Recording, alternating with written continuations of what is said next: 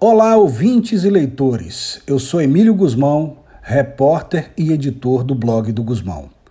Se a verdade fosse um quarto zagueiro, o atual secretário de Saúde de Ilhéus, Geraldo Magela, seria um Neymar da vida. Magela foi secretário de Saúde de Teixeira de Freitas e, quando deixou a pasta, em setembro de 2010, foi denunciado por deixar uma dívida no valor de 10 milhões de reais. O então prefeito da cidade, Padre Aparecido, o chamou de mentiroso publicamente.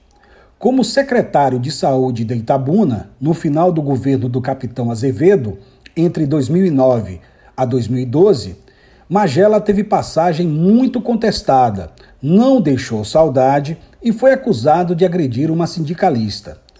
Como competência não é critério para o prefeito Mário Alexandre, Magela assumiu o comando da Secretaria de Saúde de Ilhéus em julho de 2018. Pessoas que trabalharam com Magela afirmam que ele tem o costume da palavra flácida e gosta de pregar peças. No dia 5 de abril deste ano, disse que desconhecia o contrato firmado com uma bodega de Quaraci para o fornecimento de 500 mil reais convertidos em álcool gel o Diário Oficial do município desmentiu Magela, pois no dia 24 de março publicou a homologação do contrato assinada pelo próprio secretário de Saúde. A mais nova meia-verdade de Magela diz respeito à Covid-19.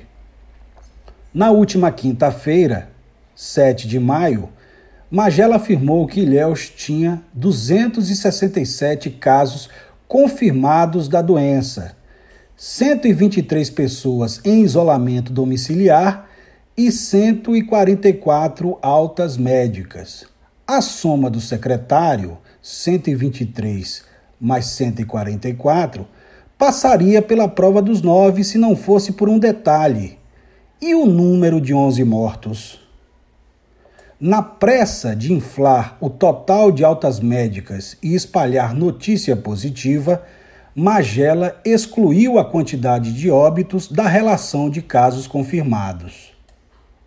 Especialistas em vigilância epidemiológica, ouvidos pelo blog do Guzmão, disseram que o número de mortos é parte do total de casos confirmados. Sendo assim, concluímos que, mais uma vez, Magela faltou com a verdade.